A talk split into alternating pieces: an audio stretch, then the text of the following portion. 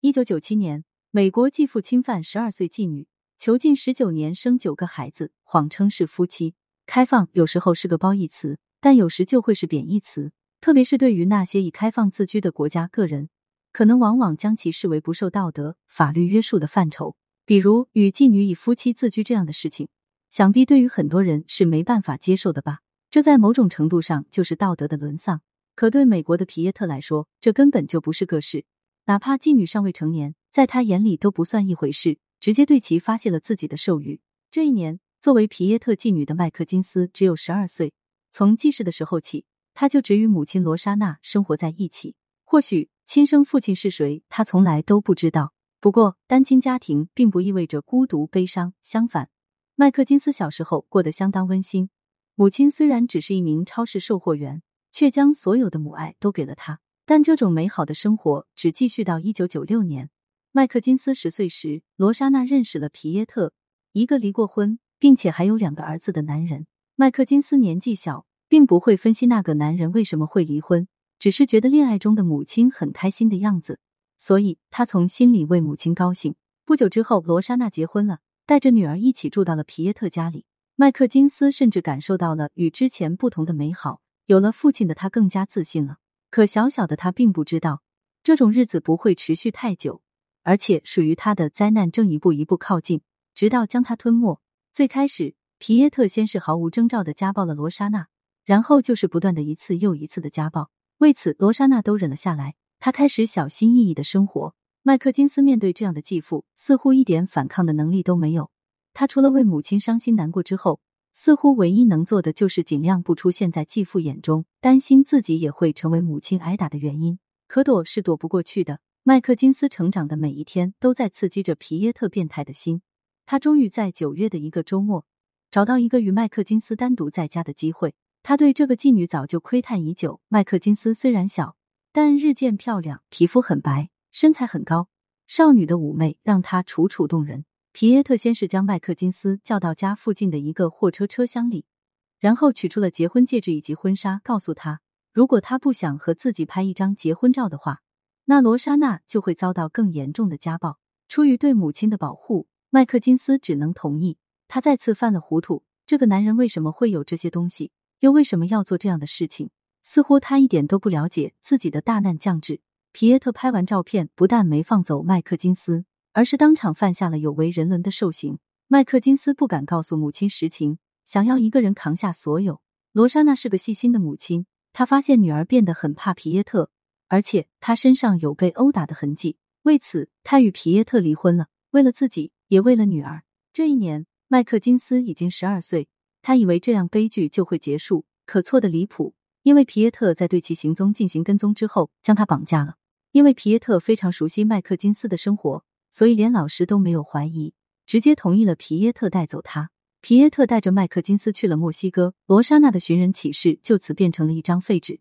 让人瞠目的是，皮耶特告诉自己的两个儿子：“从今天开始，麦克金斯就是你们的妈妈，因为我与他结婚了。”其实他所谓的结婚，就是逼迫麦克金斯拍的那张结婚照，而他完全没将妓女并未成年这个问题考虑进去。接下来的日子才是麦克金斯真正的灾难。他离开了学校，离开了母亲，成为皮耶特囚禁下的小鸟，住在一处被废弃的窝棚里。这一过就是十九年。人生没有几个十九年，更何况在人生的第一个十九年里，应该是麦克金斯最青春、最飞扬的美丽时代。但他却被囚禁着，一个又一个的为那个曾经叫继父的男人生着孩子。麦克金斯一共生了九个孩子，日常带娃、遭受家暴，都是他十九年时间里印象深刻的事情。虽然他在内心始终无法接受这样的生活，可他反抗不了。麦克金斯是在十五岁生下第一个孩子的，但这也让他产生了新的想法：逃出去，哪怕为了孩子，也一定要逃离这个男人。自然，麦克金斯为此付出了沉重的代价。皮耶特还会以孩子为人质，告诉他，如果不想孩子发生意外，他最好不要动歪脑筋。皮耶特的变态似乎只表现在面对麦克金斯的时候，当面对孩子们时。他又装得非常慈爱与包容，同时因为孩子生的越来越多，他开始不那样打骂麦克金斯了，似乎与他过起了真正的夫妻生活。可麦克金斯从来没有放弃过逃离，只有他自己心里知道，待在皮耶特身边的每一分钟都是煎熬。二零一六年，皮耶特带着孩子们以及麦克金斯在住处的附近露营，没想到那里来了一群美国年轻人。麦克金斯知道自己的机会来了，他悄悄准备了一张纸条，在与那群青年擦肩的时候，将其塞给了一个年轻女性，请求她帮帮自己。这个年轻的美国女性便是安娜，化名。她试着与麦克金斯取得了联系，并且得到了他的家庭住址、电话号码等重要资料，并且商量好在约好的时机带他们一起离开。很快，机会来了，皮耶特出外喝酒，一夜未归。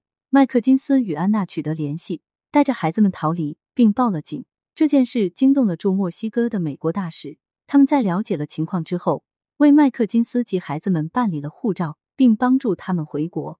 与此同时，皮耶特被捕了，美国引渡他回国接受制裁。面对大限将至的事实，皮耶特竟然死不承认，还对媒体大讲对麦克金斯的爱情：“我们是合法的夫妻。”可谎言就是谎言，说一千遍也不可能成为真的。皮耶特在二零一七年被判处了终身监禁，这一年他已经六十二岁，而麦克金斯也已经三十一岁了。带着这么多孩子的麦克金斯很难开始新的生活，毕竟他没有工作经验，也没有文凭。但好在他的母亲罗莎娜还活着，而且就在他们没认识皮耶特时居住的房子里，等着女儿的归来。有了母亲的帮助，麦克金斯可能依旧会辛苦，但却不再是黑暗的生活。为此，麦克金斯相当乐观。现在麦克金斯生活的不错，至少他生活的很安心，也很知足。他从来没有忘记过救了自己的安娜，与之保持着联系。只不过人生经历的每一步都会变成脚印，刻在脑海里。他遇到皮耶特的这些年，注定要成为他挥之不去的人生噩梦。皮耶特为着自己的私欲犯下禽兽不如的罪行，仅仅是因为对道德法律的无视，这种行为本身恐怕实在颠覆正常人的认知了吧。对此你怎么看呢？欢迎评论区留言互动，更多精彩内容欢迎订阅关注。